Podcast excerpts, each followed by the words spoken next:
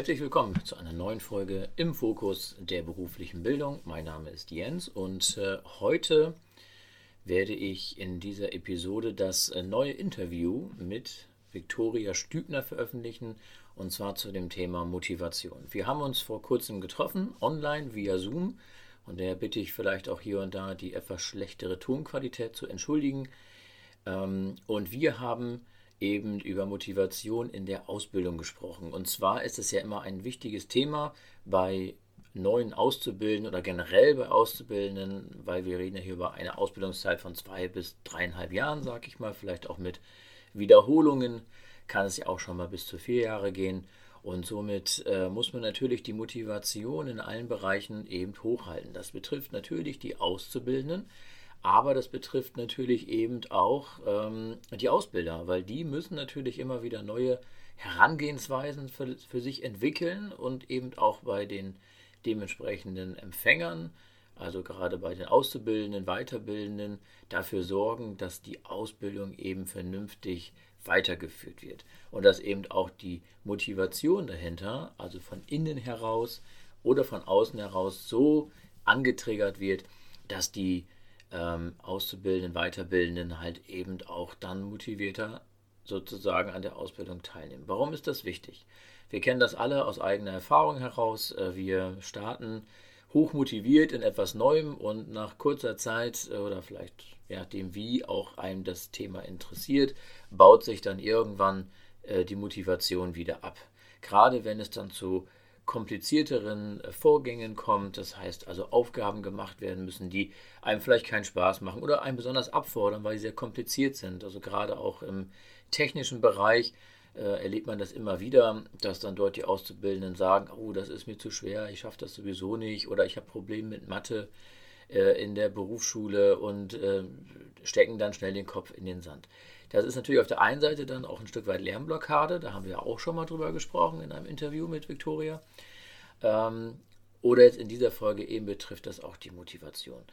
Seid gespannt, das Interview ist wirklich, oder dieses Gespräch ist äh, sehr, sehr interessant gestaltet, weil sie wirklich eben auch erzählt in der, aus der Praxis heraus, gerade wenn sie eben auch Workshop gibt äh, oder durchführt mit ähm, Berufsgruppen, ähm, und dort eben die Erkenntnis dann auch kommt, dass Motivation eigentlich gar nicht so schwierig ist zu, zu wecken.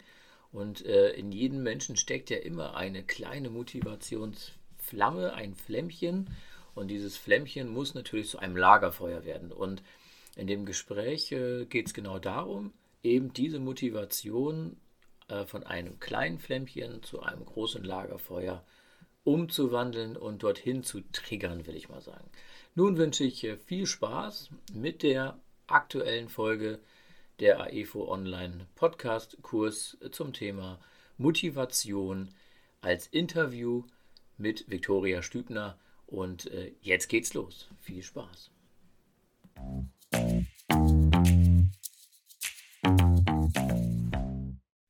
Guten Morgen, Viktoria. Herzlich willkommen zu dem zweiten Interview, was wir jetzt führen werden zum Thema Motivation in der Ausbildung aus Sicht Ausbilder, aus Sicht Azubis.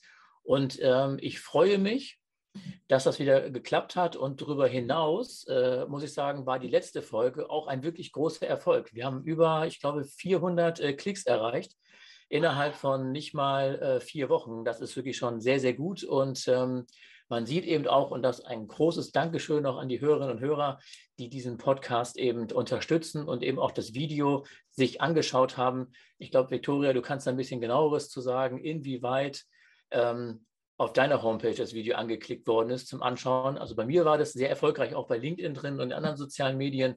Also es war eigentlich ein rundherum Erfolg, muss man sagen. Und das freut mich besonders, dass du dann gesagt hast, wir machen nochmal eine Folge zusammen.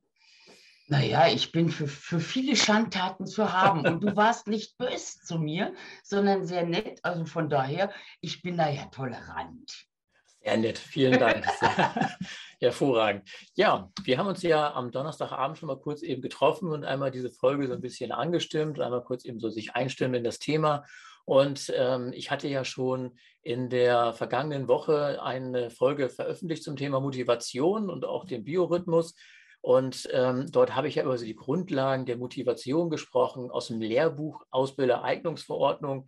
Aber heute wollen wir, wie auch beim letzten Interview, uns natürlich intensiv mit dem Thema beschäftigen, aber eben aus der praktischen Sicht. Und wir wollen eben wirklich ein ganzes Stück weg von diesem Theoriewissen, intrinsisch und extrinsisch. Wir werden zwar darüber sprechen, wir werden aber heute viel intensiver darüber sprechen, wie man die Motivation bei einem Azubi wecken kann, aus Sicht des Ausbilders, aber wie ich mir vielleicht auch als Ausbilder eben selber motivieren muss, immer wieder auch frische neue Ideen in die Ausbildung reinzubringen, damit eben auch die Auszubildenden am Ende des Tages eine erfolgreiche Ausbildungszeit durchleben und dass wir eben als Ausbilder oder als Trainer oder Train the Trainer eben auch etwas vermitteln, wo alle eben was mit anfangen können. Und deswegen, Victoria, aus der Praxis, du hast mir erzählt im Vorgespräch, du warst Anfang dieser Woche sogar bei einem Coaching in Leverkusen mit äh, Feuerwehrleuten. Das heißt, da war richtig knackige Typen für dich aus deiner Sicht, ordentlich was los.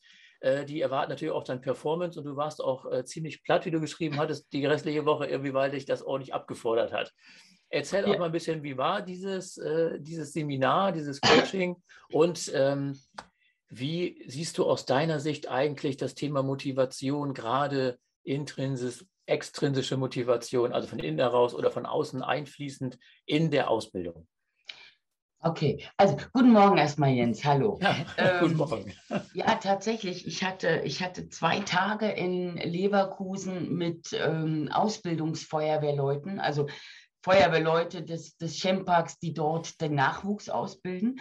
Und ich muss sagen, ja, die Jungs waren knackig drauf. Also das ist, ähm, das ist ein bisschen, bisschen, bisschen anders, als man sonst Ausbilder äh, kennenlernt.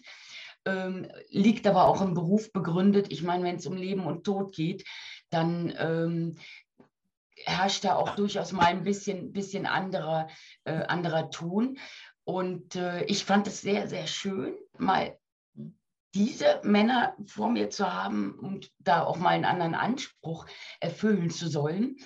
Und ähm, aber sie haben, die haben mich echt platt gemacht. Ne? Ich war danach so ausgelutscht. Und habe die Nacht nach dem Training geschlafen wie ein Stein. Also hätte sie wahrscheinlich neben mir eine Bombe platzen lassen, hätte mich nicht interessiert. Und äh, habe aber, also es hing mir auch noch ein bisschen nach. Aber ich, ich persönlich sage für mich, das ist Teil, das gehört zu meinem Job. Ja, weil mhm. ich immer alles geben will und wenn die, wenn die, wenn die wollen, dann kriegen sie auch alles dass ich danach dann ausgelutscht bin, naja gut, das ist dann mein Risiko. ähm, gut, aber das zeigt mir aber dann auch, dass es, dass es, was, dass es was bringt. Ne? Dass, wenn ich alles gebe und die, die äh, mein Gegenüber alles nimmt, ähm, dann, dann ist es ja letzten Endes ein Erfolg. Und ähm, als Selbstständige habe ich ja die Wahl, wie, wie, wie voll ich mir den Kalender knalle Mhm. und wie viel Zeit ich mir auch zur Regeneration nehme. Insofern dank dir, mein Lieber, dass du am Donnerstag nachsichtig warst und mich nicht so halb, halb hier wie ein Schluck Wasser hängen genommen hast sondern wir uns für heute verabredet haben. Ja, Motivation ist auch in dem Training, in dem Workshop ein, ein Thema gewesen. Und ich finde es immer ein bisschen ungerecht, wie sehr wir Erwachsene mit zweierlei Maß messen. Ähm, gerade was, was Auszubildende anbelangt. Okay, das heißt also ich, konkret? Ja, ich erlebe, ich erlebe in Gesprächen immer wieder mal ausbildende Personen, also egal ob das irgendwelche Werksleiter, Betriebsleiter, Ausbildungsleiter sind, äh, die dann so die Haltung haben, Ach, naja, so eine harte Ausbildung, wo ich mich, wo ich, wo ich nicht wirklich motiviert war, äh, was so Plan B war, da mhm. musste ich mich auch durchbeißen.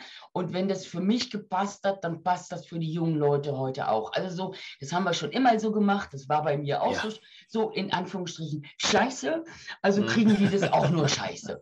Und das finde ich ja. sehr traurig weil wir von den, von, den, von den jungen Leuten, die eine ganz andere Lebensrealität erleben, als wir mhm. in unserer Jugend. Ne? Ich meine, meine Jugend ist auch äh, 40, 40 oder 30 Jahre her. Ähm, dass wir dann erwarten, dass die genauso reagieren wie wir. Und das ist ungerecht. Also das, das, betrifft nicht nur das Thema Motivation, sondern auch das Thema Konzentration. Aber heute sprechen wir über Motivation. Und genau. da darf mhm. ich mir als Erwachsener, als Ausbildender, als Lehrende auch ein bisschen Gedanken machen darüber, muss es wirklich immer so hart sein für die Kids? Darf ich es ihnen ohne dass ich Gefahr laufe, sie zu verweichlichen, nicht doch einen Tick leichter machen. Und genau, ja ich würde mir da ein bisschen mehr Toleranz wünschen von, mhm. von uns Erwachsenen äh, und ein bisschen mehr die, Hilfra äh, die helfende Hand, weil es ist für die jungen Leute, du hast es auch am Thema Biorhythmus schon angesprochen, es ist für die jungen Leute eine große Umstellung von ich werde in der Schule gepampert, darf nicht alleine aufs Klo gehen ohne Erlaubnis des Lehrers, ja, und ich darf nur denken, was der Lehrer erlaubt, hinzu in der Ausbildung selbstgesteuert lernen. Man erwartet, die haben ja ein gewisses Alter, die müssen doch schon selbstständig sein. Ich finde mhm. das ungerecht. Wir dürfen einfach mal so ein bisschen mehr drauf gucken, mit welchen Voraussetzungen kommen die jungen Leute und was brauchen sie von uns, dass sie bei uns in der Firma dann auch gut in Anführungsstrichen funktionieren. Und genau. da mhm. fällt Motivation und Motivationsunterstützung oder ich nenne es eher Volitionsunterstützung mit rein, weil die Motivation ist gar nicht so wahnsinnig das Problem. Das Problem für die jungen Leute ist eher die Volition, also die Umsetzungskompetenz. Ja, weil genau. den Wunsch haben sie ja. Hm. Es genau, sei denn, das, ist Plan C. Genau. Ne? genau. Aber das ist ja eben so das typische so Gefühl mit, mit starker Hand oder mit strenger Hand, wie das man so aus der, aus der alten Zeit kennt. So, das ist eigentlich heutzutage gar nicht mehr wirklich so gebraucht. Und ich selber muss sagen, war ja viele Jahre im öffentlichen Dienst äh, im Rahmen der Bundeswehr, also bei der Marine. Deswegen weiß ich auch, dass die Feuerwehrjungs sehr fit waren und körperlich sehr gut draußen sind, weil ich selber zur See gefahren bin und weiß eben auch, wie das ist, wenn man so einen Atemschutzgeräteanzug anhat mit schweren Sauerstoffdingen drauf. Das ist schon eine hohe Belastung. Ja. Und dass die Jungs natürlich knackig sind und dass sie sagen, hier, wir wollen äh, zügig durch, wir wollen hier nicht groß Palaver machen, ist natürlich auch klar. Aber was du auch sagst, ist eben, äh, wir haben es immer so gemacht und wir machen das die nächsten 10, 20 Jahre so weiter, ist nicht der richtige Ansatz, weil ja eben auch ganz viele Entwicklungen sich ja auch äh, in den letzten Jahren, sage ich mal, durchgesetzt haben, Verhaltensweisen durchgesetzt haben. Auch in der Schule sieht man da ja auch Veränderungen gegenüber unserer Schulzeit oder meiner Schulzeit, deiner Schulzeit. Und da teile ich die Meinung auch total zu sagen, ja, von dieses total gesteuerte, du musst das und jenes machen, du musst fragen, du musst hier rüber wechseln sozusagen in die, ja, in die Selbstständigkeit, sozusagen selbstständige Handeln, das braucht einfach auch seine, seine Zeit, um sich daran zu gewöhnen. Und daher ja sage ich mal, klar, wenn die vielleicht irgendwo schon das Abitur gemacht haben, sind schon ein bisschen älter, da ist das vielleicht ein bisschen anders schon, als wenn die ganz jung sind, 15, 16 und dann wirklich aus der mittleren Schullaufbahn kommen. Die sind ja noch gar nicht wirklich orientiert, haben mal zwei, drei Praktikas gemacht, mehr haben sie ja gar nicht. Auch das ist ja viel zu wenig um sich dann irgendwo im Beruf zu orientieren. Aber die Erwartungshaltung von vielen ist natürlich sehr, sehr hoch. Und ja. das äh, führt dazu, dass Auszubildende dann auch sehr schnell merken, irgendwie bin ich hier doch fehl am Platz. Und in letzter Konsequenz hören sie dann mit der Ausbildung auf. Und da gibt es ja auch gewisse Berufe, die davon sehr stark betroffen sind, wo die Quote ja sehr hoch ist. Und woran liegt das? Weil man sich mit den jungen Leuten eben sich nicht einlässt und sich auch mit denen, sag ich mal, auseinandersetzt, wie sie eigentlich ticken. Natürlich ist das immer auch eine, ein, ein Bereich, den man durchlaufen muss. Man sollte aber immer darauf achten, das ist meine persönliche Meinung, dass man sich auf sie einlässt, dass man sie entwickeln lässt, aber eben auch die Vorgaben, die man hat und auch das, wie man sich im Betrieb verhält und solche Sachen, wie man die zu lernen hat, dass das trotzdem eben auch klar kommuniziert wird. Aber ja. die Frage ist, wie man es kommuniziert. Das ist ja was Entscheidender. Ne? Ja, und da bin ich der Meinung, äh, die Kommunikation gerade, gerade am Anfang einer Lehrzeit, die sollte aus meiner Sicht von großer Toleranz und offener Haltung geprägt sein. So nach dem Motto wirklich, die Kids kennen mich noch nicht, ich kenne sie noch nicht. Wir gehen mal offen aufeinander zu äh, und, und auch wirklich mit einer positiven Haltung wird schon gut werden. So, ich nenne es immer Pipi, Pipi Langstrumpf-Haltung. Mhm. Ja, also ich habe es noch nie gemacht, aber ich weiß, dass es gut wird. Und mit so einer positiven Haltung daran zu gehen, ich glaube, dann bin ich auch insgesamt etwas ähm, resistenter und resilienter, wenn es mal nicht so gut läuft. Ja, mhm. und genau, da ja. dürfen wir die jungen Leute unterstützen. Und gerade, gerade im ersten Lehrjahr, also mindestens das erste halbe Lehrjahr, bin ich der Meinung, darf man die jungen Leute noch ein bisschen an die Hand nehmen und sie so langsam dann in die Abnabelung schicken. Weil du hast es gesagt, die Azubis meiner, meiner, äh, meiner Kunden sind zwischen, zwischen 15, 16 und äh, sag mal 25 und ich sag mal, ein, ein 15-, 16-Jähriger, der mitten in der Pubertät ist, na logisch verhält der sich anders als einer, der mit 25 schon aus der Pubertät raus ist. Dann spielt das Thema natürlich äh, äh, die innere Uhr, also Chronobiologie, eine Rolle. Und auch das schlägt sich ja auf die Motivation durch, weil ganz ehrlich, ich, also ich bin jetzt mal ganz ehrlich, wenn du gesagt hättest, wir machen ja. den Podcast um 6 Uhr, hätte ich den Stinkefinger gezeigt und hey, ich bin schon, ich bin wieder in der Mütterpubertät, aber aus der eigenen Pubertät bin ich schon raus, schon lange. Mhm. Aber 6 Uhr ist nicht ja. meine Zeit. Da bin ich überhaupt noch nicht fit, da kann ich noch nicht mal geradeaus denken. Ja? Von jungen Brauchst Leuten du erwartet erstmal drei Kaffee. ja, Minimum, Minimum. Ne? Ja. Am besten als Infusion, ne? Kaffee als Infusion. Ja. Aber ich darf mir da überlegen, wenn es also zwangsweise ist, dass die Firma sagt, Dienstbeginn ist um 7 Uhr, dann ähm, ist es Unsinn, tatsächlich mit den anspruchsvollen Dingen sofort anzufangen, weil das schlägt auf die Motivation durch und mhm. dann auch wiederum auf die Volition, weil wenn ich gezwungen werde, um 7 Uhr schon Hochleistung zu bringen, da kannst du mich ehrlich gesagt auch noch nicht wirklich äh, gebrauchen. Und ich sag mal, ich habe gelegentlich den, den, den Fall, dass ich um, dass ein Training um, um 7 oder um 8 beginnt. Das ist für mich auch Hardcore. Da ja, weiß ich dann am Abend auch, was ich gemacht habe, weil ich natürlich an mich den Anspruch habe, ich muss dann Höchstleistung bringen. Die Frage ist, hat ein Azubi diesen Anspruch auch schon? Kann er den überhaupt schon haben? Oder ist das etwas, was sich entwickeln muss? Das kann sich entwickeln. Da kann ich aus der Praxis auch wieder ein bisschen aus eigener Erfahrung erzählen. Und zwar war ich ja mal, musste ich ja noch zur Bundeswehr. Es gab ja noch mm. die mhm. Wehrpflicht zu meiner Zeit.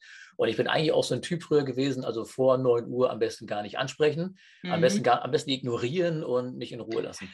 Aber dann musste ich ja zur Bundeswehr. Grundausbildung bei der Marine ist ja überall irgendwo identisch. Früh aufstehen, das heißt, der Wecker ging, glaube ich, um 4.30 Uhr.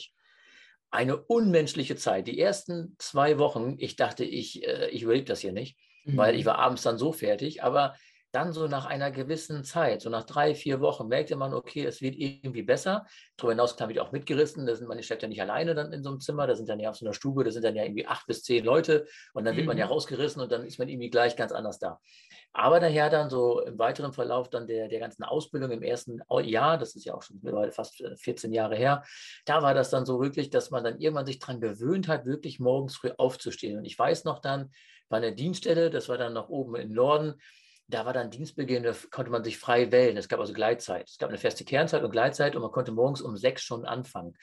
Und heutzutage stehe ich jetzt erst um sechs Uhr manchmal auf, so halb sechs, sechs, je nachdem. Aber da konnte ich schon um sechs Uhr im Büro sein und konnte schon arbeiten. Das heißt, ich bin dann immer um fünf aufgestanden. Ich habe mir das so antrainiert über die letzten zehn Jahre, dieses frühe Aufstehen, dieses ja, unregelmäßige Schlafen, auch wenn man zur See gefahren ist, ähm, dass mein Rhythmus ein bisschen durcheinander gekommen ist. Mir aber mhm. das hilft, wie auch heute Morgen, ist der Samstag. Ja, meine Frau ist schon ähm, um dementsprechend äh, 5.30 Uhr geweckt worden. Ich war dann auch wach, war dann schon um 6 Uhr quasi im Büro hier oben im Homeoffice und habe schon gearbeitet, weil man dann einfach Sachen schon abarbeiten kann, die man es nicht schafft und so hat man den Nachmittag frei. Aber ich weiß auch genau, heute Abend, 20 Uhr, da ist Ende. Weil morgen früh hm. geht das gleiche Spiel vorne los, weil sie dann den letzten Tag ihrer Frühschicht hat. Dann hat sie dann erstmal ein paar Tage dann quasi Ausgleich und dann wird das ein bisschen ruhiger wieder. Aber ja. man kann es sich auch ein Stück antrainieren. Aber von jungen Menschen, ich sehe es ja selbst, äh, zwei pubertierende Kinder hier im Haushalt, ja, einmal 14, einmal 11 und dann merkt man, die Ältere ist morgen schon früh wach, das ist alles unkritisch, aber die Ältere eben, gerade zur Schulzeit, die hat so einen ganz verschobenen Tagesrhythmus aktuell, dass sie mhm. eher hinten raus im Tag besser klarkommt als morgens. Ja. Ähm, und ich hatte auch mal eine Studie gelesen aus Australien, dass man dort mal einen Feldversuch gemacht über längere Zeit, dass man gesagt hat, wir fangen mit der Schule erst um 11 Uhr an, geht dann bis 17.30 Uhr ungefähr war das und dann waren die Noten auch besser und die Schüler ja. waren viel motivierter als dieses Morgen durch die Pubertät, der Körper muss sich ja anpassen, das ist ja nachts richtig Stress für den Körper. Und, und deswegen, es ist ungesund. Und es ist ungesund, genau. Und dann merkt man eben, dass die Schüler gerade zwischen der, sag mal, achten und zehnten Klasse natürlich große Probleme haben, morgens dann wirklich im Unterricht sitzen und fit zu sein. Klar, mhm. Ausnahmen gibt es immer. Aber die breite Masse sitzt dann da und denkt sich, was ist da los? Ne? Aber das spiegelt ja genau wieder, was du auch gerade gesagt hast. Ne? Und ja. wenn man dann auch eine Ausbildung macht, eben die nachts arbeiten soll, dann wird es ja noch schwieriger für die Leute dann meistens. Ja. Außer sie sind halt wirklich früh aufstehen, aber es ist ja dann ja. eher selten der Fall. Ne? Ja, und das ist ein, ein, das ist der Grund, warum ich auch sage, bitte Ausbilder, erwartet nicht morgens um sieben oder um acht schon die, die mega Höchstleistung, sondern tastet euch gemeinsam mit den Azubis ran, wann sind denn ihre Höchstleistungen? Leistungen überhaupt möglich. Und ein mhm. Kunde von mir, der hat beispielsweise, äh, das, da ist Arbeitsbeginn, ich glaube 7.30 Uhr oder 8 Uhr. Und mhm. er hat gesagt, okay, ähm, wir, wir fangen den, den Trainingstag so an, also 7.30 Uhr, 8 Uhr seid ihr da, aber dann steigen die locker ein und das Training mit mir begann dann erst um neun. Dadurch waren die Jungs dann tatsächlich äh, zu der Zeit auch einigermaßen wach. Ne? Ja. Und dann kann man natürlich auch ordentlich Input geben. Und äh, die hatten dann auch ihre erste Pause schon mal hinter sich. Ne? Also von daher, das fand ich, ähm, finde find ich sehr, sehr, ähm, sehr zielführend, die sozusagen sachte in den Tag auch zu führen. Und das braucht Geduld auch von den Ausbildern. Absolut. Und wenn und, du dann so einen Workshop dann machst mit solchen, mit solchen Gruppen, mit, mit Ausbildern, mhm. wie oder auch mit, mit Azubis, äh, wie gehst du da vor? Also wie versuchst du die dann erstmal für dich zu begeistern? Das ist ja auch eine Art von Motivation. Und was rätst du denn dann auch so zum Schluss eines jeden Workshops, ähm, so Art äh, Hands-on-Mentalitäten? Gibt es so praktische Möglichkeiten, wo du sagst, wie man Motivation ja. gerade bei jungen Leuten, sag ich mal, wirklich extrem steigern oder extremer steigern kann mhm. in diesem Zusammenhang? Also ich sag mal, einsteigen in so ein, in so ein Seminar mit, mit Azubis, aber auch mit Workshops, mit Ausbildern, ähm, tue ich immer mit, mit tatsächlich wie ist es eigentlich dazu gekommen, dass mich dieses, dieses Thema so triggert? Lernen, lernen. Äh, warum trainiere ich das? Und das ist meine eigene Lerngeschichte, die da, die da die Grundlage ist und wie ich sozusagen aus meinen, aus meinen Misserfolgen dann letzten Endes Erfolge machen konnte. Aber das ist nur ein Beispiel. Ähm, um, um Azubis anzutriggern, okay, die Victoria hat da, hat da auch zwei Prüfungen äh, voll verkackt und hat es dann geschafft und was kann ich für mich selbst da vielleicht rausnehmen aus dem Training, was sie, was sie mit uns macht. Das ist die eine Sache. Die andere Sache ist, gerade in Bezug auf Motivation oder auch Konzentration, das Erste, was ich bei dem Thema mache, ist, meinen Gegenüber zu fragen, also die Azubis, was weißt du denn, was dich motiviert zum, zum, zum Lernen? Was gibt es da? Was, was nutzt du schon? Und Gleiches tue ich bei Konzentration, weil ich nämlich dann darauf aufbauen kann, das nochmal kurz durchsprechen kann. Und es sind oft die gleichen Sachen, die da kommen. Ja, und dann, mhm. und dann erst komme ich mit der, mit der Ergänzung aus meiner Warte als Lerntrainer, weil dann spare ich mir ganz leicht diesen mahnenden Zeigefinger. Ja? ja? Weil oft ist es so, dass die, die Azubis wissen ganz viel schon. Und dadurch, dass sie es aussprechen, sogar aufschreiben und wir das sammeln und darüber sprechen, wird es ihnen nochmal richtig bewusst, was funktioniert gut, was kann ich nutzen, was ja. funktioniert nicht so gut, also was stört zum Beispiel meine Konzentration. Und wenn ich als Trainer darauf aufbaue, dann äh, äh ist es tatsächlich wie eine Art Kooperation und Kollaboration. Und ich stehe nicht als diejenige da, die die Weisheit mit Löffeln gefressen hat. Das finde ich nämlich immer blöd, wenn sich jemand daherstellt und mir äh, weismachen will, dass er der, der, der Allerklügste unter der Sonne ist äh, und hat aber keine Ahnung von dem, was eigentlich, was ich schon weiß und was mir mhm. so durch den Kopf geht. Und ich habe das angefangen, äh, relativ früh in Trainings umzudrehen und damit erreiche ich die jungen Leute wesentlich besser. Und das lege ich auch Ausbildern nach. Sprecht über das, was, was, was die jungen Leute schon mitbringen an Motivationsdingen, an, an, an Umsetzungskompetenzen und auch an, äh, an Wissen über ihre eigene Konzentration. Sprecht als Ausbilder über das, was bei euch so Sache ist. Ja. ja. Mhm weil auch das ist ja schon mal ein Hinweis für die Azubis. Was gibt es denn noch? Wie macht es jemand anders, der dann damit vielleicht auch gut klarkommt? Was könnte ich mal ausprobieren? Und dann kann ich kommen und sagen, und ach übrigens, es gibt noch das und das und das. Vielleicht magst du das ja auch mal ausprobieren. Also das wirklich als Angebot und nicht als ich weiß es und du weißt es nicht. Mhm. Das finde ich ehrlich gesagt ziemlich ätzend und auch in meinem Alter finde ich das noch total ätzend. Aber das spiegelt sich ja wieder, ähm, wenn ich dann solche Seminare gebe ähm, zum Thema, also Unterrichtsgestaltung oder Unterrichtsdurchführung, dann mache ich das immer ganz gerne auch mit der Design Sprint Methode, weil das nämlich ähnlich ist, was du erzählt hast. Das heißt wirklich, man holt erstmal ab und man stellt dann die Frage, was erwartet ihr eigentlich von dieser Ausbildung oder von diesem Richtig. Unterricht oder von diesem Kurs? Und dann bekommt man ja letztendlich erstmal so diese schöne, heile Welt dargestellt, was sich die Teilnehmer quasi vorstellen. Wie das für sie aus deren Blickwinkel, aus deren Erfahrung heraus, aus deren mhm. Motivation heraus eigentlich darstellen sollte. Mhm. Und dann kommt eigentlich immer das Spannende dann dagegen zu sagen, was erwartet ihr eigentlich nicht? Das heißt jetzt nicht die Punkte, die wir vorher genannt haben, im Positiven einfach ins Negative umzudrehen, sondern überlegt mal aus eurer eigenen Erfahrung heraus, aus eurer eigenen auch Motivation heraus, ähm, was nicht passieren darf. Und dann sieht man wirklich deutliche mhm. Abweichungen zwischen dem, was sie erwarten und zwischen dem, was sie erlebt haben und mhm. wo sie mhm. schon stehen. Und wenn man das dann so durcharbeitet in diesem Verfahren, am Ende ist das Ziel her, dass man sozusagen den Weg aufbaut, um auf diese schöne Seite des Lebens zu kommen, wie die Ausbildung eigentlich sein sollte. Und viele ist das mhm. eigentlich alles schon bewusst. Man muss es denen manchmal nur wieder in den Kopf zurückbringen oder aktivieren, dass die wissen, ah, okay, so mache ich das. Und dann mit praktischen Unterstützungsleistungen, vielleicht in gewissen Situationen oder so dann dabei und unterstützend äh, dabei sein. Und ich muss wirklich sagen, damit habe ich in den letzten Jahren sehr gute Erfolge eigentlich auch bei den Teilnehmern immer erwirken können, weil ja. die immer gesagt haben, boah, irgendwie weiß ich ja schon alles. Ja, richtig, du bist ja auch nicht doof, sagt ja auch gar keiner. Du hast ja viel im Kopf. Nur das musst du halt eben einmal richtig einsortieren in deinem Kopf, in deinem Netzwerk, in deinem Netz. Und dann hast du es ja auch dann wieder griffbereit. Und dann richtig. sind die auch wirklich motiviert zu sagen, ja, also ist ja eigentlich gar nicht so schwer. Ich muss halt nur ein bisschen vielleicht kreativer werden oder vielleicht mich mehr auf die Leute einlassen. Als mhm. Ausbilder, mhm. sage ich mal, oder als Azubi ist das ja auch mal spannend, dann wenn man wieder fragt, was erwartet ihr denn so von der Ausbildung und in den nächsten zwei Jahren oder in diesem Kurs oder wie auch immer, dass die dann auch sagen, ja, eigentlich wollen wir abwechslungsreich das Ganze irgendwie haben. Und das, und dass es dann halt eben auch Spaß bringen, dass es halt eben auch ja letztendlich nicht trocken wird und öde ist und so weiter. Ja. ja. Das sind ja alles Erfahrungen. Das sind die Erfahrungen, die die ja gemacht haben. Ne? Und dementsprechend ergänzt sich das dann ganz gut, oder? Oder eben auch ganz klar sagen, ein Kollege von mir hat das erzählt, der macht das, der ist Berufsschullehrer in Südtirol und der macht das mit seinen Schülern.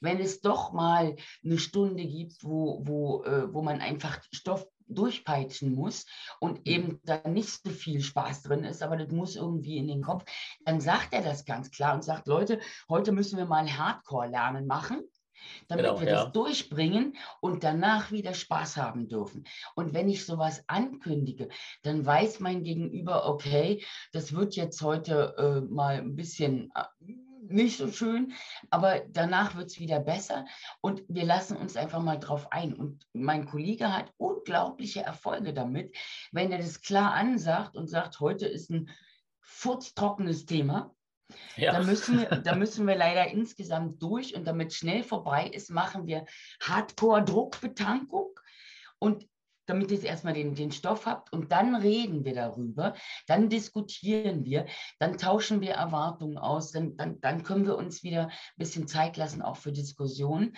Aber wir müssen erstmal dieses Thema durchbringen und dann müssen wir jetzt Arschbacken zusammenkneifen. Ja, genau. Und auch da habe ich. Diese klare Ansage hilft enorm Oh ja, ja? deutlich. Hm. Und ich habe auch gemerkt, dass das, also ich habe das mittlerweile, äh, ich habe mir das von ihm kopiert, auf mich angepasst, auf, ne, auf meine Art und Weise. Und ich merke, dass das tatsächlich gut ankommt, wenn man da klar Ansagen äh, bringt. Mhm. Heute müssen wir das. Ich finde es auch nicht toll. Aber äh, hey, lasst uns das gemeinsam durchstehen und danach können wir wieder das schön machen. Danach können wir diskutieren, danach können wir Spaß haben, danach können wir auch über Beispiele reden und ausprobieren. Ich habe zum Beispiel in den letzten Jahren immer für die örtliche Volkshochschule einen Kurs gemacht, äh, Arbeitsrecht im Personalwesen. Und das waren dann, glaube ich, immer so 15 Termine, glaube ich, oder 10 Termine, ah, dann mhm. drei Stunden. Also wirklich Arbeitsrecht. Du weißt, du kennst es, es ist nicht schön. Es ist auch nicht spaßig. Und dann gehe ich immer rein, wenn dann der Kurs beginnt und das erste, was ich immer sage, ja, herzlich willkommen, ihr habt jetzt hier zehn Termine, kein Spaß gebucht. und dann gucken mich alle mit großen Augen an und wissen, okay, das wird jetzt hier eine harte Nummer. Ich sage aber gut, wir werden das möglichst praktisch machen mit vier mhm. Beispielen und wir werden viel diskutieren müssen, müsst also viel mit mir reden. Wir werden viel in der Praxis unterwegs sein und wir werden uns minimal an den Inhalten orientieren. Ihr werdet dann so ein eigenes Skript von mir bekommen, wo alles genau aufgeschlüsselt ist. Mhm. Wenig Text, viel Inhalt und viel, viel sprechen. Und dann merken die dann eben auch dann schon nach der ersten Stunde, so dass es wirklich unterhaltsam ist und eben nicht so ist, wie man es erstmal ankündigt, so ja, herzlichen Glückwunsch, ihr habt jetzt hier zehn Termine, kein Spaß gebucht, weil Arbeitsrecht ist nicht Spaß. So. Ja, ja. Aber dann, ja, ja, aber, ja, aber dann merkt man eben, wenn man dann sagt, und dann die auch dann ihre Beispiele mitbringen aus ihrer alltäglichen Praxis oder Fragen haben, wie auch immer. Und dann merkt man wirklich deutlich erst, wie sich ähm, die dann auch darin wohlfühlen, mit diesem, mit diesem Arbeiten, mit diesem Gesetz zu arbeiten oder mhm. den Gesetzen zu arbeiten, Paragraphen, ja. das rauszufinden. Und dann haben die da wirklich auch Spaß bei. Ne? Und dann merkt man eben auch, okay, auch wenn man trockene Themen hat, da muss man vielleicht mal durch. Es gibt ja auch Elemente, die dann auch da drin vorkommen, wo wirklich stumpf erstmal nur schreiben müssen, um das einfach im Kopf zu bekommen. Aber wenn man denen so einen Ausblick gibt, das ist motivierend, gerade eben ja. in der beruflichen Bildung. Das ist ja gigantisch, was man damit erreichen kann, weil die wissen, okay, noch eine halbe Stunde, okay, noch 15 Minuten, dann haben wir es geschafft. Ne? Richtig. Und das ist das, wenn du sagtest gerade Ausblick geben. Und das ist es tatsächlich. Ähm, einer meiner Kunden beispielsweise gibt den jungen Leuten als Motivationshilfe den Ausblick Mhm. Wenn ihr euch richtig anstrengt, also da geht es nicht nur um die, die Noten, die am Ende rauskommen, sondern wirklich, dass, dass man die Anstrengungsbereitschaft sieht, dass man sieht, jemand, jemand kniet sich rein und verbessert sich auch, selbst wenn es ihm schwerfällt.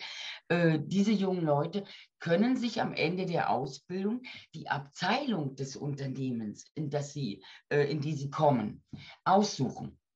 Ja? Ah, das ist also ja auch eine die, gute Geschichte. Die, dann, ne? die, die, die wirklich Arschbacken zusammenkneifen, die dürfen sich am Ende der Ausbildung aussuchen, in welchem Bereich sie äh, tätig sein werden. Und die dürfen sozusagen einmal Wunschkonzert spielen. Ja? ja? Und natürlich muss das Unternehmen ja alle vakanten Stellen mit eigenen Auszubildenden besetzen. Aber die letzten Endes passt es dann oft, dass die jungen Leute sich wirklich Mühe geben, richtig gute Leistungen bringen. Also jetzt mal unabhängig von Noten richtig gute Leistungen bringen und ja. sich fast alle dann äh, auf, die, auf ihre jeweilige Lieblingsabteilung äh, verteilen können. Und für die meisten äh, das dann wirklich auch 100 Prozent passt, weil das Unternehmen äh, macht sich da auch wirklich viel Gedanken und die Abteilungen, die wollen, die, die bemühen sich auch. Ne? Genau, also da strengen ja sich ne? alle an für den Erfolg weil es ist der Erfolg der Azubis ist letzten Endes der Erfolg des Unternehmens. Genau, und vor allem ist es ja nicht nur, dass man jetzt Azubis gewonnen hat, sondern hat ja auch eine langfristige Möglichkeit, Karrieren zu schaffen, eben auch wirklich die so auch auszurichten in der Ausbildung, dass die Unternehmen halt wie ein Baustein perfekt in das System passen. Richtig. Und natürlich ist es eben auch für die Azubis natürlich dann auch eine schöne Motivation zu sagen, okay, im Bereich Buchhaltung habe ich mir besonders wohl gefühlt, also Rechnungswesen, ja. und ich will da unbedingt hin, weil vielleicht der Einkauf war mir zu langweilig. Ne? Und so gibt es ja auch schon eine gewisse Differenzierung. Und wenn ich dann sehe, ähm, jetzt in dem Betrieb, wo ich da unterwegs bin, da haben wir ja auch Tischler-Azubis und ähm, wir haben ja im Prinzip zwei Bereiche. Wir machen das ja in Kooperation mit einem anderen Unternehmen, also mhm. einer rein klassischen Tischlerei. Das eine ist ja ein Küchenmöbelbereich, also Montage mit einer eigenen Werkstatt. Und dann können Sie es aussuchen. Wollen die lieber auf Montage gehen oder wollen Sie bei der Tischlerei anfangen? Also kleiner Handwerksbetrieb oder großes Unternehmen mit 180 Mitarbeitern, um dann dort eben, sagen wir mal, Küchen zu montieren. Natürlich auch finanziell vielleicht auch interessanter, und da stellen wir die dann letztendlich auch vor die Wahl und sagen, was möchtest du eigentlich? Wo möchtest du arbeiten? Kannst du es überhaupt vorstellen? Mhm. Und diese mhm. Gespräche laufen dann immer so gut äh, vier Monate vor der Prüfung, damit sie schon mal wissen, die grobe Richtung, dass wir auch wissen, wo sollen sie eigentlich hin. Mhm. Und dann merkt man eben auch, dass sie dann sich auch ganz anders nochmal bestätigt fühlen und sagen, jawohl, ich weiß also auch, was nach der Ausbildung passiert. Ja. Und das ist für viele eben auch wichtig zu sagen, ja, warum soll ich mich hier anstrengen, auch in der Firma, ich weiß, ich werde so nicht übernommen.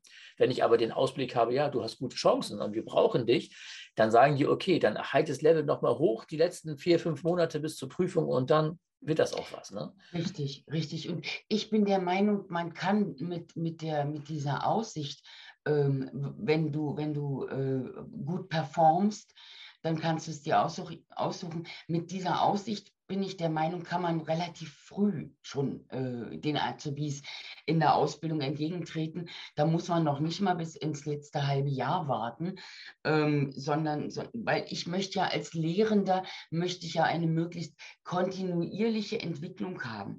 Und je früher ich Erwartungen und, und äh, Aussichten äh, darlege, desto früher kann ich auch Entwicklungen sehen, weil eine Ausbildung geht ja nicht immer nur so, sondern das geht ja geht ja so. Ja, ne? Genau, ist wellenförmig. Mhm. Wenn ich, wenn ich weiß, was, was mich am Ende Positives erwartet, dann halte ich auch mal die Durstphasen gut durch. Genau, und das ist ja das, was wir generell oder aus, was ich auch mal sage. Ne? Also ihr habt alle die Möglichkeit, übernommen zu werden. Wir haben Bedarf ohne Ende, gerade in dem Bereich Tischler, sag ja. ich mal. Und damit, wenn ihr jetzt euch nicht zu so doof anstellt, dann ist der, die, der Weg eigentlich geebnet. Ihr müsst aber ja. euch halt eben auch vernünftig in diesem Team integrieren. In den praktischen Phasen auf der Montage sind wir blockweise sage ich euch, guckt euch die Kollegen an, versucht mit denen in Kontakt zu gehen, schaut euch das an über die ganzen sechs, neun Monate im Rahmen der Ausbildung oder noch länger ob das was für euch ist und mit wem ihr gut ja. zusammenarbeiten könnt, weil dann können wir das auch gleich alles ein bisschen in die Wege leiten. Ne? Und Richtig. Man merkt ganz schnell äh, auch die Rückmeldung von dem festen Team, das sind ja 80 Monteure, und die sagen dann natürlich auch relativ schnell, also mit dem kannst du alles machen, der ist total gut, motiviert, den zeigst du einmal was, der das läuft. Das ist eher so ein Schnackertyp, den kannst, musst du dreimal was erzählen. Dann kriegst du ja auch ganz schnell ein Feedback. Und die Jungs sind ja so erfahren, die wissen genau, wie der Hase läuft. Richtig. Und da kann man schon grob auch dann schon mal sortieren und sagen, ja, okay, Dafür genau. ist er sehr gut zu gebrauchen, dafür weniger. Aber das ist ja trotzdem immer auch ein Stück weit ja auch, wie Menschen ticken. Und wir merken das ja auch im Rahmen des Alters, ist ja ein ganz wesentlicher Punkt wenn die schon so ein bisschen älter sind, 20, 25, dann sind die schon im Kopf eine ganz Ecke weiter mhm. als die, die 16 bis 20 sind. Das merkt man natürlich auch deutlich. Ne? Aber ja. unabhängig davon gibt es auch wirklich dazwischen Menschen oder Azubis, die wirklich sehr gut sind. Das äh, muss ich auch mal wieder sagen. Die, wo ja. man denkt so, boah, die ist ja schon oder der ist schon mindestens gefühlt 21, obwohl der gerade 17 geworden ist. Ne? Richtig. Und du wirst aber lachen. Ähm, weil ich sage mal, meine Azubis im, im, Training, wie gesagt, die sind so 15, 16 bis 25. Und ähm, ich bin selbst immer wieder überrascht, wenn ich die Azubis frage, was weißt du denn, was motiviert dich zum, zum Lernen? Gerade auch im Sinne von, äh, es ist nicht so, so, so easy peasy, Ponyhof, sondern was nimmst du selber her oder was brauchst du für dich, dass du auch motiviert bist. Und ich bin immer wieder überrascht, wie tiefsinnig die Sachen dann doch schon sind. Also Absolut, es ist, ja. Es ist nicht nur äh, äh, äh, Geld und Belohnung, sondern, sondern oft kommt tatsächlich, äh, ich möchte einen Sinn darin sehen. Ich möchte mh, hm, Ziele, die wir gemeinsam stecken, erreichen. Ich möchte aber auch verstehen können, und ich möchte erklären können. Ich möchte also selbst beispielsweise meinen Eltern oder mein, überhaupt meiner Familie, die nicht weiß, was da Inhalt ist, denen möchte ich erklären können, was ich in der Ausbildung mache. Und das ist eigentlich etwas, wo ich, wo ich äh, in, in viel jüngeren Jahren gedacht hätte, so abgeklärt sind nur Erwachsene. Äh, nein, das sind die jungen Leute auch schon. Und es ist nicht immer nur Geld. Und ich meine, wir wissen alle, die wir, die wir irgendwo mal in der Ausbildung äh, tätig waren, äh, ja. wir wissen alle, dass, dass Motivation durch Geld relativ flüchtig ist. Ne? Gibt es auch einige ne? Studien dazu. Ne?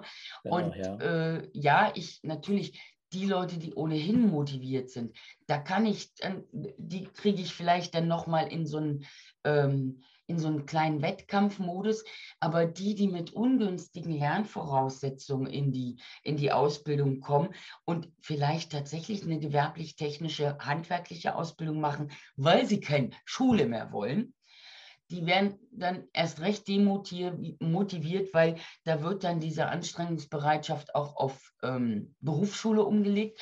Und Berufsschule ist für viele junge Leute ähm, mit denen ich zu tun habe, die Fortführung der Regelschule. Das ist echt. Ja, ja das, das, stimmt wohl, das, das, ist ganz, nicht, das ja. ist ganz furchtbar. Die sind oft in der Praxis hervorragend. In der Berufsschule verkacken sie dann mal so ein bisschen.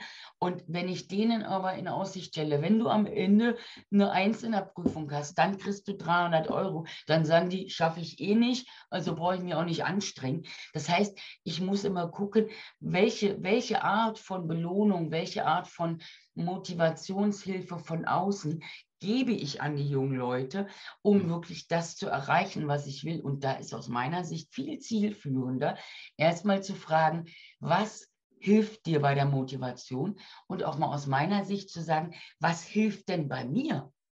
Ja, und mhm. ich habe, wenn ich, wenn ich Ergänzungen bringe, dann gehe ich, gehe ich auch mit Geschichten rein, äh, weil, hey, wir beide sind auch nicht immer für alles motiviert. Das ist so und deutlich. Was nutzen wir denn als Tricks und Tipps, äh, äh, um, um tatsächlich dann etwas etwas zu tun, worauf wir eigentlich keinen Bock haben. Also da weniger dann Motivation, sondern, sondern schon auch wieder so ein Stück Volition, Umsetzungskompetenz. Und das Erste, was ich beispielsweise für mich immer mache und auch Ausbildern und Azubis äh, mitgebe, ist, durchdenk die Konsequenzen deines Tuns oder Nicht-Tuns. Jedes Handeln oder Nichthandeln hat eine Konsequenz. Und bist ja. du bereit, den Preis dafür zu zahlen? Fürs Handeln oder Nichthandeln. Also bist du bereit, die Konsequenzen zu tragen. Und das schönste Beispiel, auch wenn junge Leute mit Steuererklärung noch nichts zu tun haben, so großartig, aber das, das komischerweise, das zieht. Ja, mhm. ja das ist das äh, alltägliche Thema. Und auch damals zu meiner Studienzeit war das eben genauso. Da gab es halt Inhalte, dann, ich habe es im Online-Studium gemacht, also Fernstudium und äh, neben der Arbeit und neben einer anderen Fortbildung und so weiter. Und so diese Themen, die mich dann im Rahmen des BWL-Studiums überhaupt nicht interessiert haben.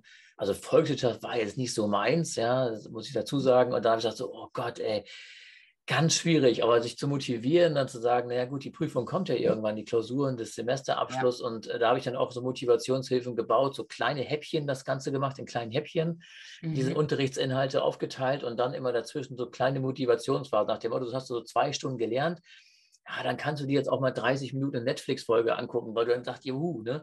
Aber das Thema Motivation. Oh, oh, ja, das, mir hat das, das gut, das, mir hat das, das, gut geholfen. Ja, ganz ehrlich, äh, das solltest du möglichst rausschneiden aus der Folge, weil das Problem, ich, ich greife mal vor, vielleicht auf ein Thema, ja. was, du, was du noch behandelst. Ähm, mhm. Es ist eher ungünstig, wenn ich intensiv gelernt habe, danach etwas mit ähm, etwas zu tun als Erholung, was starke Reize über die Augen bringt, weil ähm, diese, diese starken Reize überschreiben letzten Endes das, was du gerade gelernt hast. Das heißt, also ich meine, ich gucke auch gerne Netflix-Filme. Das mache ich meistens abends, wenn ich eben eine Pause zwischen, ja. zwischen Lernen und dann Film gucken hatte, weil das Gehirn braucht eine Zeit, um das Gelernte gut zu verarbeiten. Und hältst du diese, ich nenne sie immer medienfreie Pause, hältst du die nicht ein, betreibst du am Ende des Tages Zeitverschwendung. Und das finde ich ist echt schade. Also da empfehle ich, die, empfehle ich dir als vielleicht auch zum Weitergeben, macht nach intensivem Lernen eher eine, eine reizarme Pause. Ja, also was hören mhm. oder was, was oder ein schönes Buch lesen, vielleicht noch eher als, als diese starken Reize, Social Media, Spiele, äh, also Online-Spiele mhm. oder auch ähm, TV, AK Netflix, weil das Gehirn dann einfach überlastet wird. Und mhm. was schmeißt es als erstes raus? Das, was sowieso anstrengend war. Und das ist echt schade.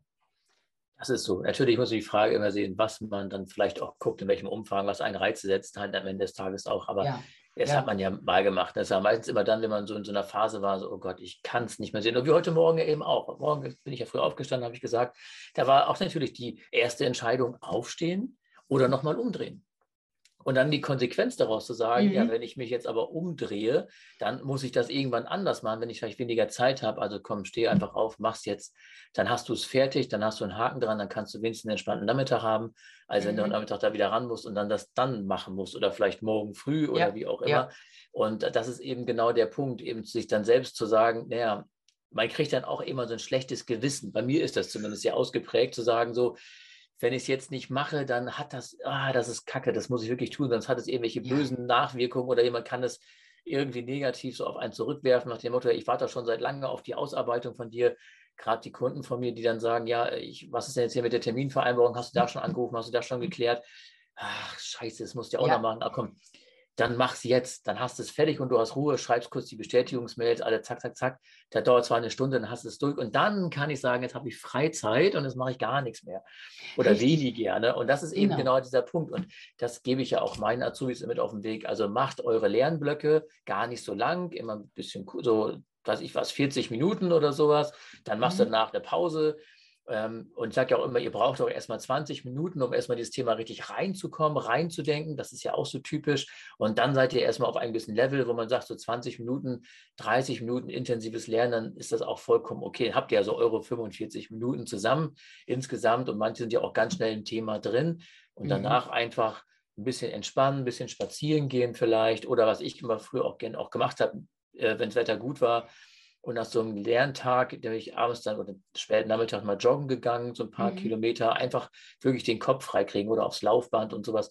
Das ist wirklich eine gute Sache. Ne? Und das empfehle ich auch immer. Macht nicht zu viel, irgendwann ist der ja. Kopf sowieso zu, sondern dosiert euch das und ihr merkt ja auch, wenn irgendwann das Netz, Wissensnetz nicht mehr erweitert werden will, dann müsst ihr euch eine andere Motivation suchen oder einfach mal pausieren, weil irgendwann ist einfach mal gut gewesen. Ne? Richtig, richtig. Und, immer? Aber du hast auch was Wichtiges angesprochen, was der Motivation letztlich dienlich ist. Äh, gerade in Lernphasen möglichst keine Müllzeit zu produzieren. Der Begriff stammt von Fabia, äh, Fabian Grollimund und Stefanie Ritzler, bei denen ich mal eine Fortbildung besucht habe. Müllzeit ist, die, ist beispielsweise Freizeit, wo du mit einem schlechten Gewissen deine Freizeit versuchst zu genießen, weil du etwas in der Lernzeit nicht gemacht hast. Also ich plädiere dafür, Freizeit und Lernzeit voneinander zu trennen, damit man eben keine Müllzeit Müllzeit produziert. Müllzeit ist, ich lerne und check nebenbei WhatsApp. Ja? Mhm. Müllzeit ist, ich äh, ich treffe mich mit Freunden und habe nebenbei das schlechte Gewissen. Mist, ich habe nicht gelernt, das muss ich nachher noch machen. Das heißt, ich bin mit meinen Gedanken nicht bei dem, was ich gerade tue und genießen will oder machen mhm. muss, sondern bin irgendwo dazwischen. Das heißt, mein Gehirn springt auch immer hin und her und das ist Müllzeit. Das ist verschwendete Zeit. Deswegen Absolut, ja. klare Trennung, Freizeit, Lernzeit. Und wenn man schaut, dass man, dass man sich das vielleicht plant, dann schafft man auch eine Balance. Meine Azubis sind immer ganz überrascht, ähm, dass es tatsächlich möglich ist, beides zu machen und zu haben und nicht zu entscheiden, Freizeit oder Lernzeit.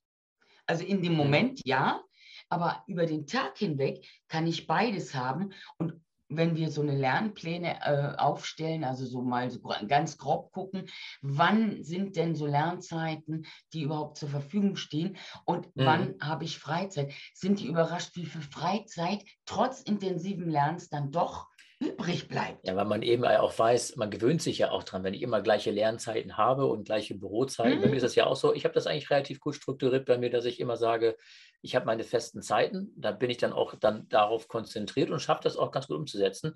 Aber auch das ist natürlich wieder immer abhängig auch vom Typ Mensch. Ne? Jeder möchte das ja vielleicht auch anders organisieren. Aber was empfiehlst du denn da noch alternativ? Richtig, also ähm, ich sage mal so, man kann, man kann natürlich sagen, äh, äh, schaff dir, schaff, mach dir den Plan, damit du dir ein Ritual schaffst. Ähm, das ist nicht für jeden Menschen geeignet. Ähm, da darf man auch, bin ich der Meinung, als Lehrender darauf hinweisen, ähm, dass die, dass die jungen Leute ausprobieren. Ist es besser für dich, ein ganz festen Plan zu haben und sozusagen das ritualisiert durchzugehen? Oder ist es für dich besser, einen, sag ich mal, einen groben Plan zu machen? Wann ist was möglich, um dann individuell zu entscheiden? Weil also mich kannst du damit jagen, wenn, wenn, wenn du mir sagst, Victoria, du musst jeden Tag um sechs aufstehen, von sechs bis acht hast du zu lernen oder gehen wir mal auf das Normale ein, von sechs mhm. bis acht arbeitest du leichte Sachen, von acht bis zehn lernst du intensiv. Naja, aber wenn dann mal was, was äh, äh, dazwischen kommt und dann merke ich vielleicht, oh, morgen wird auch was dazwischen kommen, dann bin ich schnell wieder aus diesem Ritual raus und dann produziere ich mehr ein schlechtes Gewissen, als wenn ich von vornherein sage, okay, ich weiß, ich habe einen Plan, das sind meine festen Termine, die weder für Freizeit noch für Lernen zur Verfügung stehen. Und drumherum schaue ich, dass ich mir das baue und dann auch so ein bisschen gucke, wie geht es mir heute? Äh, und ähm, mache ich jetzt dies oder mache ich jetzt jenes? Also ein Stück Flexibilität darf da sein es ist sinnvoll, erstmal zu gucken, okay, wie, wie könnte denn für mich ein idealer Plan aussehen, mhm. um mir ja. dann wiederum die Freizeit zu geben, äh, die Freiheit zu geben, zu entscheiden. Aber so dieses, du hast das einmal so geplant, jetzt musst du das durchziehen, schreckt manchen jungen Menschen dann schon wieder ab. Manche auf jeden Fall, ja. Kommen wir zum anderen Thema in der Motivation. Das ist ja immer etwas, was wir ja auch aus dem Sport kennen, das ist ja so der innere äh, Schweinehund. Mhm. Und der ist ja, glaube ich, erstmal der größte Endgegner, den man ja hat, um überhaupt sich für irgendetwas zu motivieren, überhaupt etwas zu machen. Also ich selber ja. äh, kann das ja aus meiner eigenen Zeit. Letzten zehn Jahre habe ich mir sehr viel Sport gemacht. Also auch gerade im Rahmen meiner Bundeswehrzeit war das ja auch so alltäglich äh, irgendwie mhm. präsent. Und äh, dann ist man, irgendwann ist der Dienstzeit dann mal zu Ende und dann fängt man irgendwie an und denkt sich, ja, man zieht das durch, man macht das genauso weiter wie vorher. Ja, und dann kommt irgendwie der ganz andere Arbeitsalltag, den man im öffentlichen Dienst mhm. ja gar nicht kennt. Ich konnte früher während der Arbeitszeit Sport machen. Das ist natürlich äh, heutzutage undenkbar. Wenn man gut selbstständig ist, ist etwas anderes. Ja. Dann ist natürlich ein anderes Thema. Aber als Angestellter, was man ja irgendwie ja auch ist, als Soldat auf Zeit, dann habe ich natürlich eben in der freien Wirtschaft, sage ich mal, außerhalb dieser Bundeswehr oder öffentlicher Dienstblase, wo der Sport ja auch bei der Feuerwehr oder Polizei ist das mhm. ja auch während der Dienstzeit möglich. Aber dann sitze ich da halt eben und denke mir, okay, ah, jetzt hast du so acht Stunden gearbeitet, jetzt noch zum Sport boah, Motivation ist gleich null. Mittlerweile ja. muss ich dazu sagen, habe ich mir auch da ein Ritual geschafft, dass ich sage, ich mache mir keinen Stress mehr, wie früher. Also ich muss alle zwei Tage was tun oder alle drei Tage. So sagt mir erstmal einmal die Woche, das reicht mir. Alles andere kann ich nebenbei so machen, mal ein bisschen Liegestütz hier und da, aber einmal die Woche mhm. gehe ich ins Fitnessstudio und mache dann dort eben meinen Sport. So eineinhalb Stunden, zwei Stunden, danach noch kurz in die Sauna, wenn es dann passt und alles ist super. Mhm. Das hat aber auch lange gebraucht, mich da wieder reinzufinden, fast ein halbes Jahr. Also von letztes Jahr Sommer, vom Juni habe ich angefangen, Juli die Zeit, bis ähm, jetzt muss ich sagen, bin ich an dem Punkt, wo ich sogar zweimal die Woche schon freiwillig gehe, weil ich merke, oh, ich habe richtig Bock, ich bin motiviert. Ich merke, da passiert auch was in mir, in meinem, in meinem Körper. Mhm. Ähm, was hast du da so für Empfehlungen nochmal für unsere Hörerinnen und Hörer in Bezug auf die Bekämpfung des inneren Schweinehunds, um sich überhaupt erstmal für etwas zu motivieren, eine Ausbildung zu machen oder eine Fortbildung oder, oder, oder?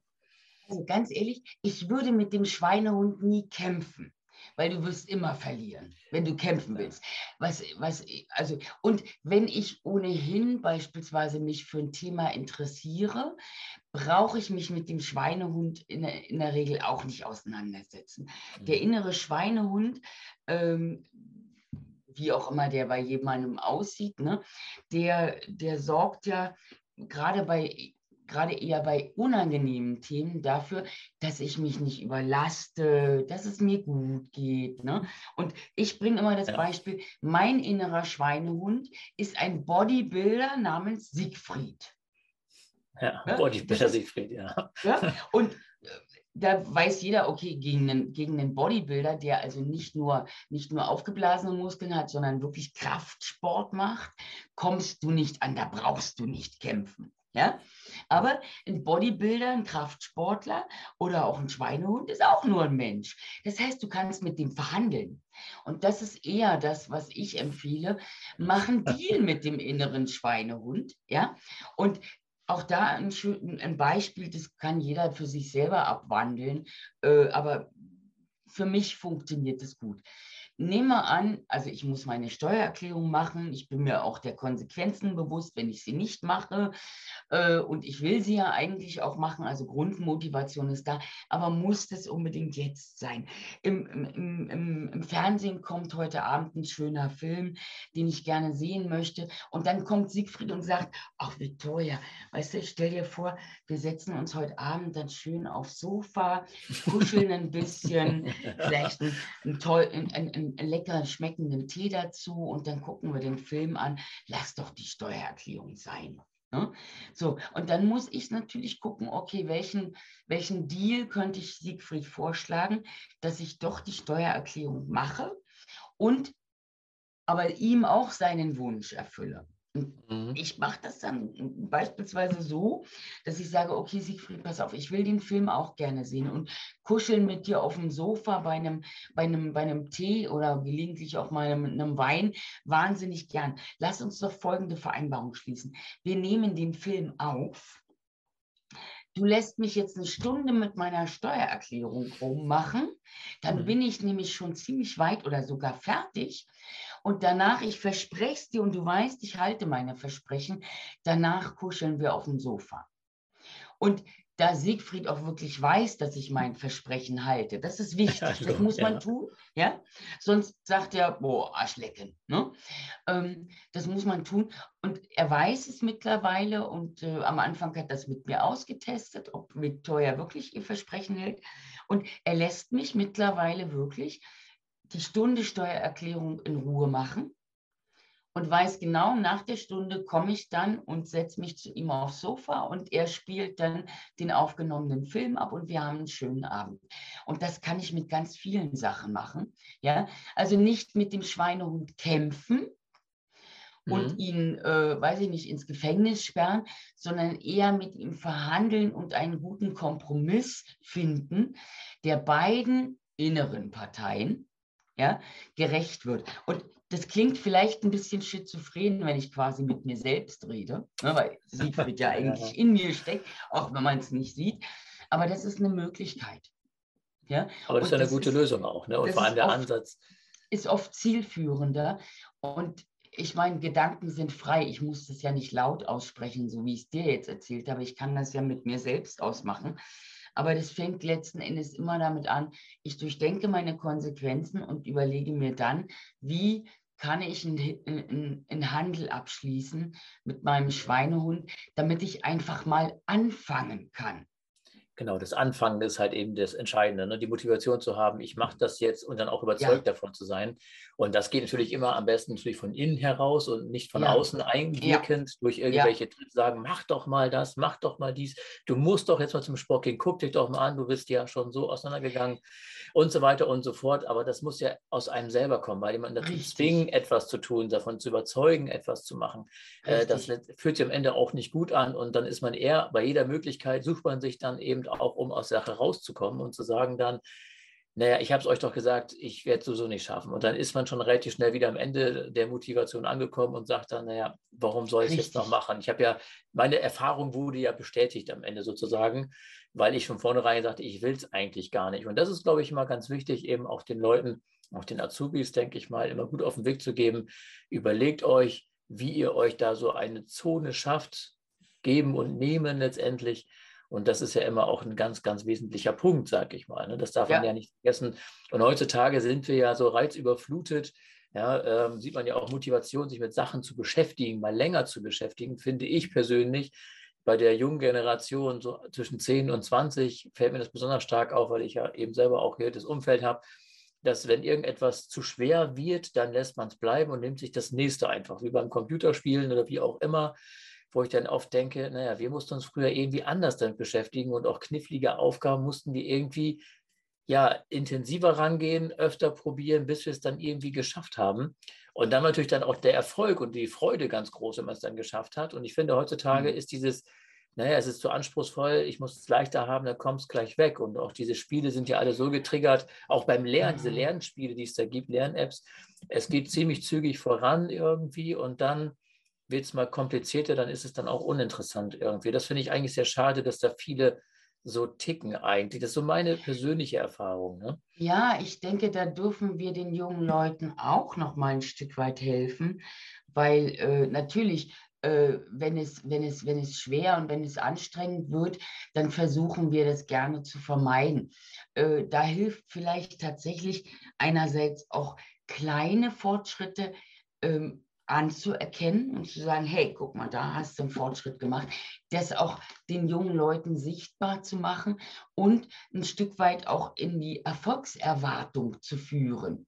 Wenn ich das jetzt mache, dann wird das passieren, so diese Wenn-Dann-Verknüpfung, aber weniger äh, im, also ich persönlich bin kein großer Freund von diesen Gamifizierungen, weil wenn dann die Belohnung mal ausbleibt, die Gamifizierung, dann genau, führt es auch schnell mal zu Frust. Und ich meine, wir sind alle Menschen, wenn wir dann mal vergessen, äh, im Eifer des Gefechts im Alltag eine Belohnung zu geben, dann, äh, dann, dann macht äh, dadurch, dass mein Gegenüber sich abhängig gemacht hat von den Belohnungen, die, die er bekommt, ähm, und die bleibt dann aus, dann sagt er, oh scheiße, jetzt habe ich keine Belohnung gekriegt, oh, jetzt habe ich auch keinen Bock. Weil die Forschung hat mittlerweile tatsächlich auch bewiesen, dass extrinsische Motivation, also alles, was wir von außen versuchen zu tun, intrinsische Motivation erstickt. Ja, ist ja auch logisch irgendwo am Ende des Tages. Ne? Es ist ja auch logisch, weil wenn ich von außen getriggert werde, dann überdeckt das ja vielleicht erstmal kurzzeitig meine eigene Wahrnehmung. Zum Beispiel der Chef kommt rein und sagt, ja, wenn du jetzt den Ausbilder-Eignungsschein machst oder einen Aufstiegsfolge, dann kriegst du den nächsthöheren Arbeitsplatz. Mhm. Das hört sich erstmal toll an, aber dann denke ich vielleicht mal drüber nach eine gewisse Zeit, habe dann vielleicht auch schon zugesagt und denke denk dann so eine Woche später drüber nach und sage so, aber eigentlich will ich gar nicht da so hin. Mhm oder das ist gar nicht so ein Punkt, der mich irgendwie interessiert. Und dann überdeckt sich das ja nur kurz, äh, oder überdeckt sich ja dann die intrinsische Motivation und ich verliere den, den Fokus ja vielleicht auch, worauf ich mich eigentlich konzentrieren möchte. Richtig. Und das ist, glaube ich. Dann fangen wir an zu schlampern. Genau, an zu schlampen sozusagen und machen dann letztendlich eben nicht mehr das, was wir eigentlich gut können. Und ähm, mhm. das ist, glaube ich, wirklich auch vielen gar nicht so bewusst. Und das merkt man dann, aber wenn man darüber spricht, so, mhm. und man kriegt das ja auch schon mit, willst du das eigentlich machen? Das ist ja wie mit so einem Azubi in, in der Probezeit, wenn man dann zum Ende der Probezeit fragt und merkt dann schon irgendwie, fühlt er sich nicht angekommen irgendwie so. Man merkt irgendwie so, na, irgendwas ist da nicht so rund. Und man fragt die dann wirklich mal ganz offen ehrlich, fühlst du dich ja eigentlich wohl? Oder mhm. ist das das, was du dir vorstellen kannst, die nächsten Jahre als Beruf auch nach der Ausbildung zu machen? Hör doch mal in dich mal ganz tief rein. Und dann kommt auch wirklich häufig, muss man sagen, die Aussage, eigentlich ist es gar nichts für mich. Ich mhm. wurde darauf empfohlen, meine Eltern haben gesagt, ich soll mir das mal angucken, das wäre was für mich, auf Empfehlung. Und die haben ja gar keine Erfahrung, woher auch mit 16, 17, 18 im Berufsleben. Und die müssen das ja erstmal für sich sammeln. Und wenn ich überlege, auch jetzt bei mir aus meiner eigenen Erfahrung, vor 20 Jahren meine Einzelhandelskaufmannsausbildung gemacht. Heute bin ich als Berater unterwegs im Bereich Unternehmensentwicklung mit Software. Das hätte ich mir vor 20 Jahren nie vorgestellt. Mhm. Dass ich mal das machen würde. Klar, ich bin im Handel immer noch verbunden durch meine Tätigkeit, aber an sich ähm, mhm muss man sagen, habe ich so viele verschiedene Sachen gemacht in den letzten 20 Jahren, um irgendwie an den Punkt zu kommen, zu sagen, ja, das finde ich jetzt gut. Und ob ich da wirklich die nächsten Jahre bleibe, das weiß ich heute auch noch nicht. Hätte jemand vor fünf Jahren zu mir gesagt, oder vor sechs Jahren, ja, du wirst 2022 darüber sprechen, dass du schon fünf Jahre als Dozent unterwegs bist und solche Sachen machst, dann äh, hätte ich gesagt, hier, du hast doch da oben einen an der Waffe.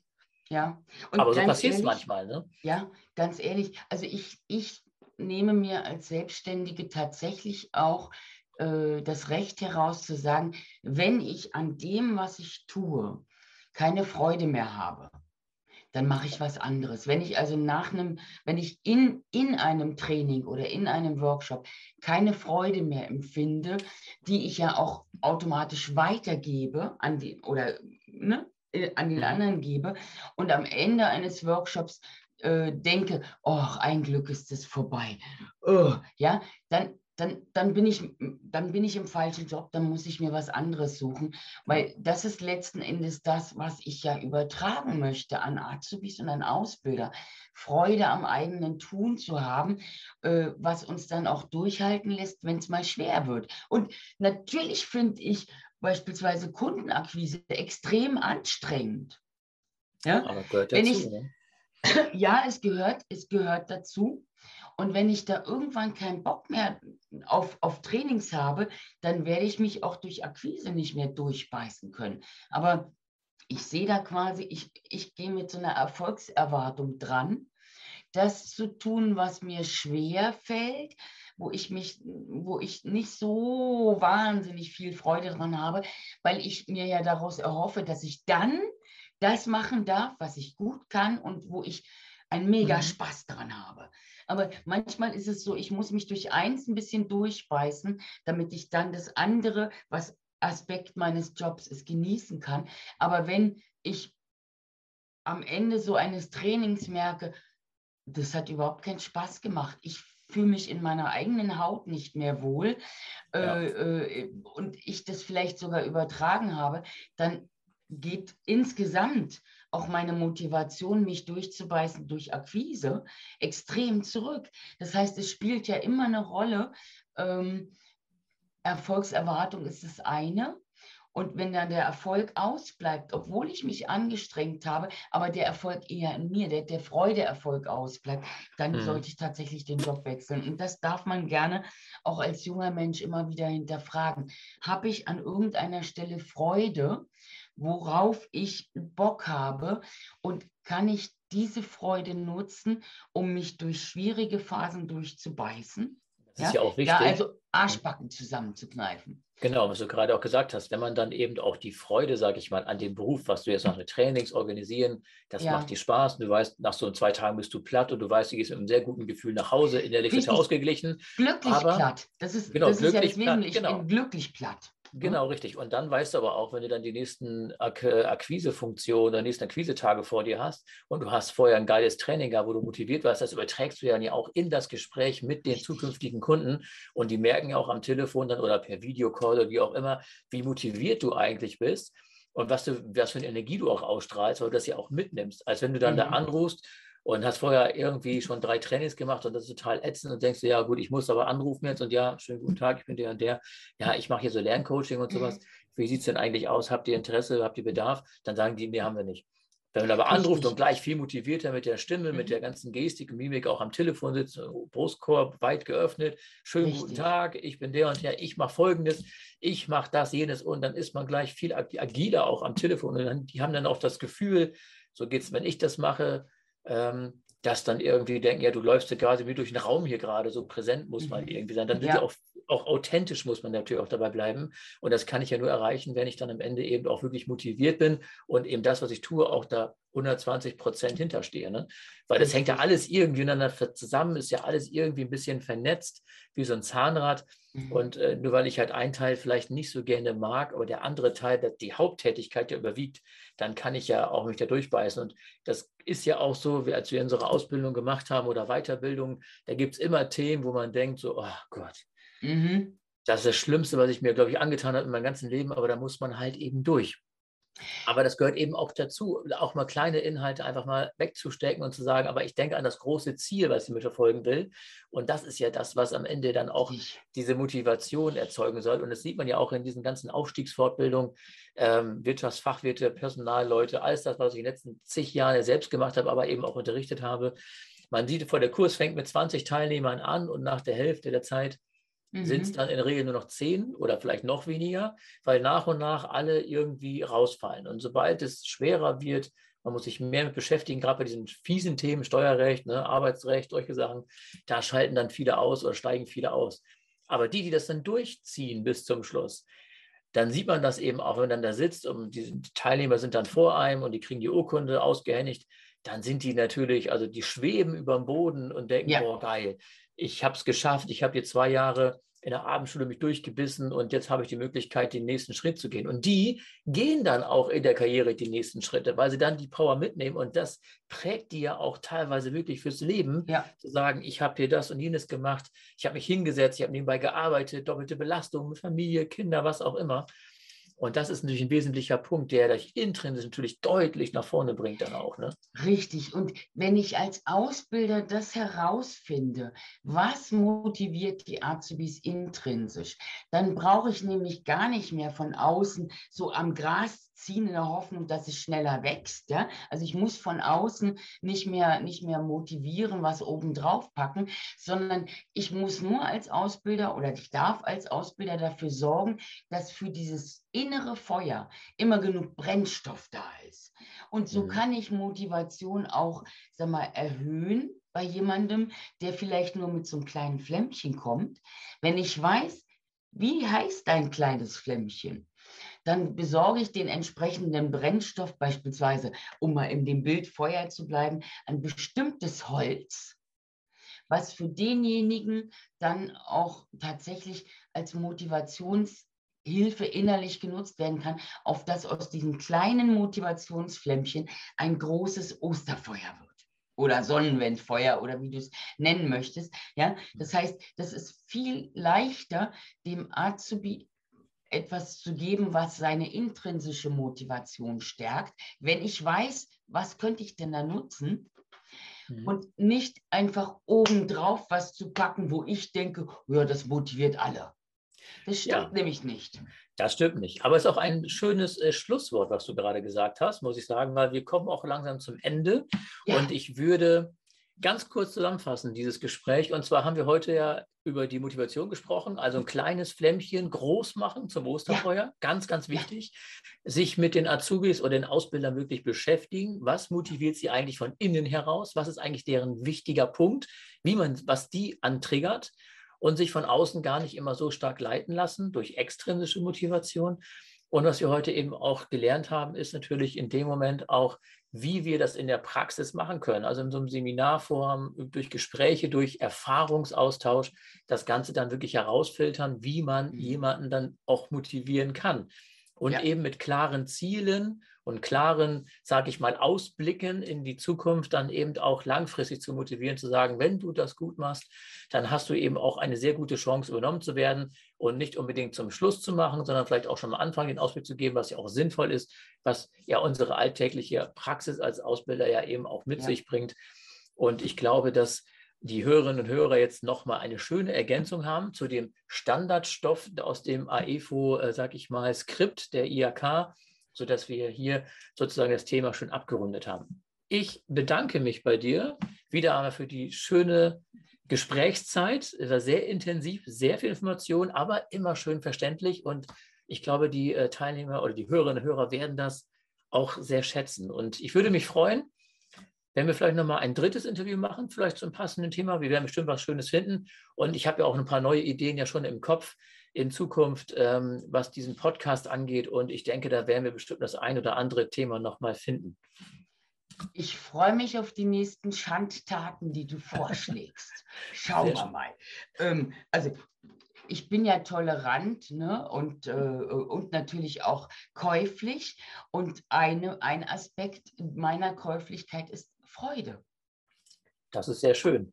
Und Insofern, du hast es heute, heute erfüllt, ja, Sehr schön, äh, mir Freude mich. gegeben. ähm, also der, der Energieausgleich hat stattgefunden. Hervorragend. Das wollten wir erzeugen, wie im letzten Mal auch.